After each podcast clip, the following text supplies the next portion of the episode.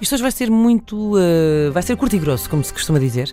Uh, temos aqui uma notícia do Diário de Notícias que diz o seguinte: Jovem físico inventa uma calculadora para ter as bebidas frescas na perfeição. Experimente. Uh, o comentário é só um, vem do utilizador Machado Capela e diz, tão simples e poeticamente, бебот.